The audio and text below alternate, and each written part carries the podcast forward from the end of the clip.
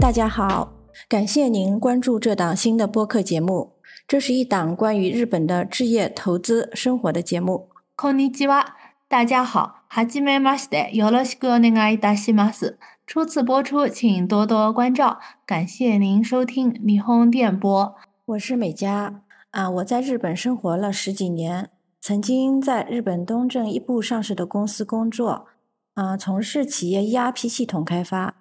啊，我曾经参与过日本米兹后银行、证券、东京 Gas 等大手会社的系统开发项目。目前在上海的一家互联网公司负责对日业务。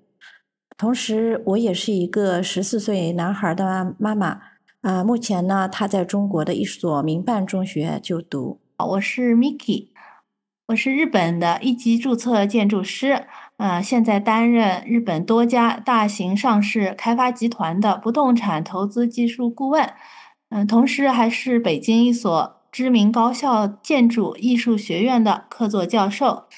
在日本留学期间，我曾经获得多个设计奖项，其中包括这里一所非常有名的私立女子大学的校舍规划竞赛最优秀奖。和美嘉一样，我也是孩子妈妈，我家有两个小朋友，目前都在上保育园。嗯，我和美嘉是大学同学，但是我们是在日本呃认识的，然后我们就特别谈得来，因为我们都是日本的大公司就职的经验，而且我们都是嗯、有小朋友，家里面有小孩儿，有小朋友的之间育儿啊、教育方面的话题，就有的说不完的话。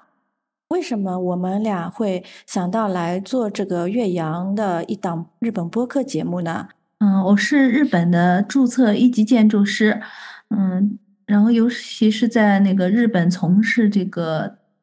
投资还有运营方面的工作，嗯，所以就是碰到过很多事情，然后基本上都是就是国内的朋友，然后又想在日本投资，但是。就对日本的这方面的这个投资的这些市场啊，并没有什么太多的经验，所以啊，就遇到麻烦以后，然后就来跟我商量，然后我也帮他们解决了很多实际的问题，因为我平时工作上接触的都是日本的大型上市开发商，然后非常有经验嘛，所以就是也特别想跟大家分享这些经验。我。也是碰到过这种情况，就是国内的朋友他们在日本买房碰到了很多的坑，然后呢上当的挺多的，所以那个我就想，你是这方面的专家对吧？你应该是遇到的故事更多，你能不能给我们简单讲讲你遇到的最坑的一件事情？哦，其实我遇到这些国内朋友踩坑的事情非常多。然后要说的话，能说个一天都说不完。嗯，我就挑选其中一个，我觉得就是嗯比较大的坑，嗯，介绍给大家吧。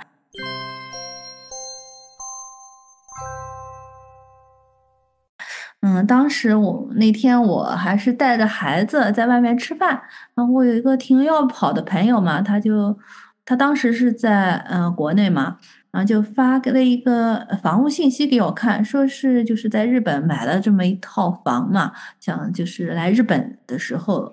居住嘛，嗯，结果我一看，哎呀，这个房怎么是八零年前的？这个因为日本啊，它有一个房证嗯基准，它这个房证基准是八零年嗯修改，八一年实施，所以就是。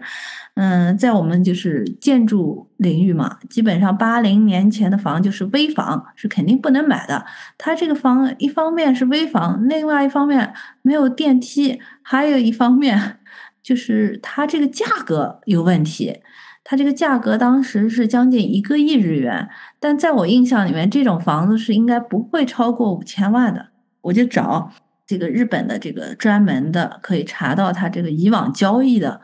价格的网查了一下，就看到这个房子其实卖价只有四千多万，居然以将近一个亿的价格卖给我朋友，而且我朋友说这个不动产跟他说，这个日本这个房屋交易啊是要求全额付款，他已经把这个就是将近一个亿的这个款已经打到了这个中介的这个账上了，问我怎么办。啊，这个到后来我就通过各种手段帮他了解情况，帮他解决了这个事情。的确是这样的，外国人到日本买房，首先呢语言不通，其次不了解行情，若是遇上了不良中介，就很容易被骗。而且，一九八零年以前是旧的抗震标准，这件事情不是专业人士知道的人很少。嗯，我一看这个房子，我就知道这个肯定是一个就是圈套嘛。但是作为国内的朋友，他并不知道日本有这个呃抗震法，也不知道就是日本有一个这个专业的网站可以查到价格嘛。所以呢，我就鼓动 Miki 一起来开了这档播客。我们两个人会通过连线的方式来进行录制。除了这些内容，因为我们两个都是孩子的妈妈嘛，所以也会分享一些在日本孩子的教育啊、生活方面的内容。如果大家还有什么内容想知道，嗯，也欢迎大家在评论区留言，然后和我们进行互动。我们也尽量会满足大家提出的要求。因为我们也是第一次做这个播客，很多东西都在学习摸索，所以难免会出现这样或者那样的一些错误啊，也请大家多多宽容，多多原谅。ありがとうございました。よろしくお願いいたします。 ありがとうございました。また次回，下次节目再见。